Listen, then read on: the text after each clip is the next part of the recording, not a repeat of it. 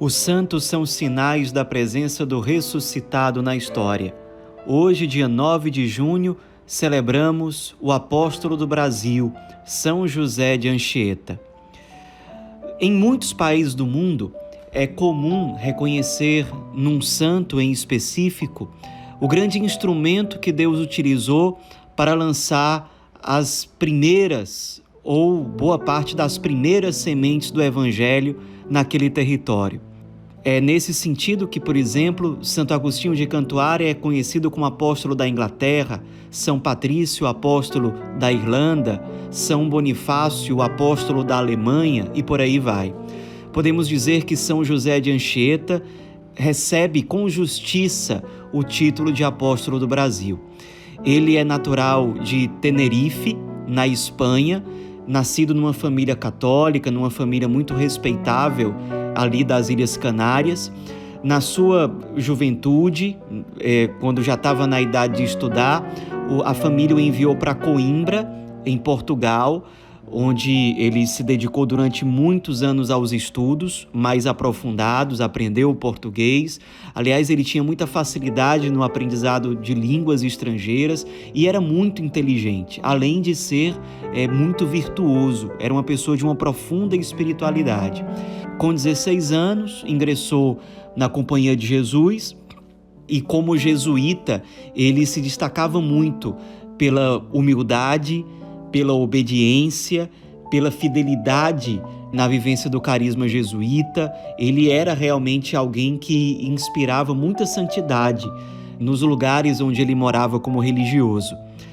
Depois acabou ficando muito doente e, até por recomendação médica, os seus superiores chegaram ao discernimento de que ele deveria ser enviado ao Brasil porque o Brasil apresentava, segundo a medicina da época, um clima mais favorável à recuperação da saúde. O clima próprio dos trópicos, das regiões mais quentes, seriam mais favoráveis à recuperação daquele jovem jesuíta. E aí ele é enviado ao Brasil com 19 anos de idade, por conta desse discernimento feito dessa forma, chegou no Brasil e, e logo conheceu o célebre Padre Manuel da Nóbrega, junto com o qual ele participou ativamente dos primeiros passos da fundação das duas grandes cidades do Brasil, tanto São Paulo como São Sebastião do Rio de Janeiro. E ele acompanhando certa vez o padre Manuel da Nóbrega, que já estava no Brasil há muito mais tempo, que era já um grande missionário, acabou que numa visita aos índios tamoios, ele acabou sendo aprisionado pelos índios. O padre Manuel da Nóbrega foi solto para poder negociar com os chamados homens brancos os critérios para soltura do religioso, ainda não era padre, do jovem José de Anchieta. Enquanto isso, ele ficou lá, o José de Anchieta, um bom tempo ainda, junto aos índios, sendo ameaçado. Os índios, por exemplo, uma vez disseram para ele: Prepara-te, José, farta-te de sol, porque mais uns dias e havemos de te matar. E, e José de Anchieta, com muita serenidade, respondeu: Não me havereis de matar, pois ainda não chegou a minha hora.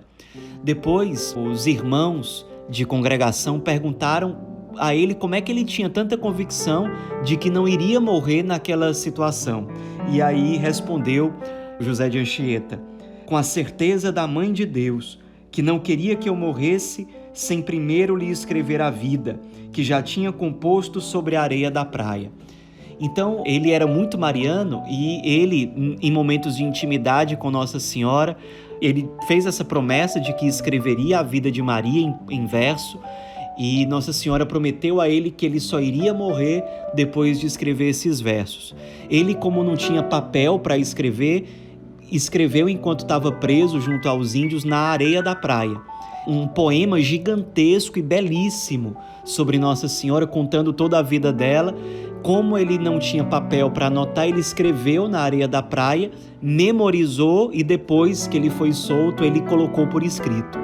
Ele era muito mariano e certamente tem aí a influência de São José. Ele recebeu o nome de José dos pais por ter nascido no dia de São José. Ele nasceu no dia 19 de março de 1534. Então, depois que ele foi solto, aí voltou para São Paulo e depois foi enviado para São Salvador da Bahia, local onde ele foi ordenado sacerdote e exerceu várias funções. Foi professor de latim, de gramática. Aliás, o tempo que ele passou junto aos índios foi um tempo em que ele aprendeu a língua tupi escreveu depois uma gramática do tupi, tinha uma convivência muito sadia com os índios. Aos poucos ele ganhou realmente o respeito dos índios. Os índios viram que ele não era uma ameaça, de que ele era realmente alguém diferente. Depois muitos chegaram à conclusão de que ele era um homem de Deus. E isso fez com que os laços com os índios fossem estreitados e muitos índios acabaram sendo batizados e evangelizados no espírito de profundo respeito e de profunda liberdade. Aliás, ele colaborou também com a expulsão dos franceses ali da região do Rio de Janeiro, os franceses que esses sim ameaçavam os índios e, e fazia com que os índios se sentissem realmente em perigo. Aliás, esse ato de proteção do José de Anchieta fez com que os índios o admirassem ainda mais. E ele foi um intenso evangelizador, chegou a ser provincial dos jesuítas aqui no Brasil, o que ele aceitou é, depois de muito relutar, quando viu que realmente iria ser o provincial, ele saiu beijando os pés de todos os religiosos jesuítas que estavam ali, que tinham votado para que ele fosse o superior dos jesuítas, foi um incansável missionário. Não poucas vezes ele caminhava tanto e andava descalço, até por penitência, às vezes por penitência, às vezes porque realmente o seu calçado se acabava e ele continuava caminhando mesmo quando seus pés ainda sangravam. E foi pelo sangue derramado, pelo suor derramado, pela perseverança na evangelização de tantos missionários, entre eles se destacando o padre José de Anchieta, que o Brasil foi evangelizado, o Brasil se tornou um país cristão. Ele foi um grande evangelizador, a gente tem acesso aos escritos dele, que são de uma profundidade espiritual muito grande. Ele, como era muito culto, também deixou muitos escritos sobre a geografia, a fauna, a flora do Brasil, a identidade dos índios, a cultura dos índios, que ele respeitava muito. Aliás, ele morreu já quando ele morava no Espírito Santo. Foi o último lugar onde ele morou aqui no Brasil e depois que ele morreu, morreu numa aldeiazinha que, inclusive, depois é, levou o nome dele, a aldeia José de Anchieta.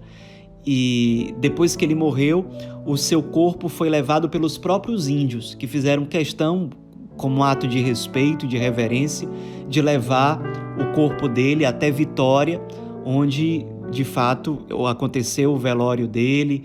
E, enfim, depois de vários anos, já na época do Papa João Paulo II, ele foi beatificado até que passaram-se mais algumas décadas até a sua canonização. Um santo que marcou a história da evangelização no Brasil, um santo verdadeiramente mariano, com o coração apaixonado pelo Cristo, pelo Evangelho, que não mediu esforços para evangelizar, para ser missionário, para derramar o sangue pela evangelização do Brasil, pela salvação das almas, sem em nenhum momento faltar com respeito diante da cultura indígena, diante dos índios, mas respeitando a liberdade e a inteligência das pessoas, apresentar o evangelho muito mais do que com as palavras, mas com o testemunho da própria vida. Que ele nos inspire a continuar esse trabalho de evangelização que ele iniciou junto a outros aqui no Brasil Certamente a evangelização no Brasil deve muito à intercessão desse grande santo no céu, que se consumiu nas nossas terras para que o Cristo fosse amado, conhecido, adorado e que a sua Santíssima Mãe também protegesse esse povo, o conduzisse a Jesus e esse povo também aprendesse a venerar profundamente a Santíssima Virgem. São José de Anchieta, rogai por nós.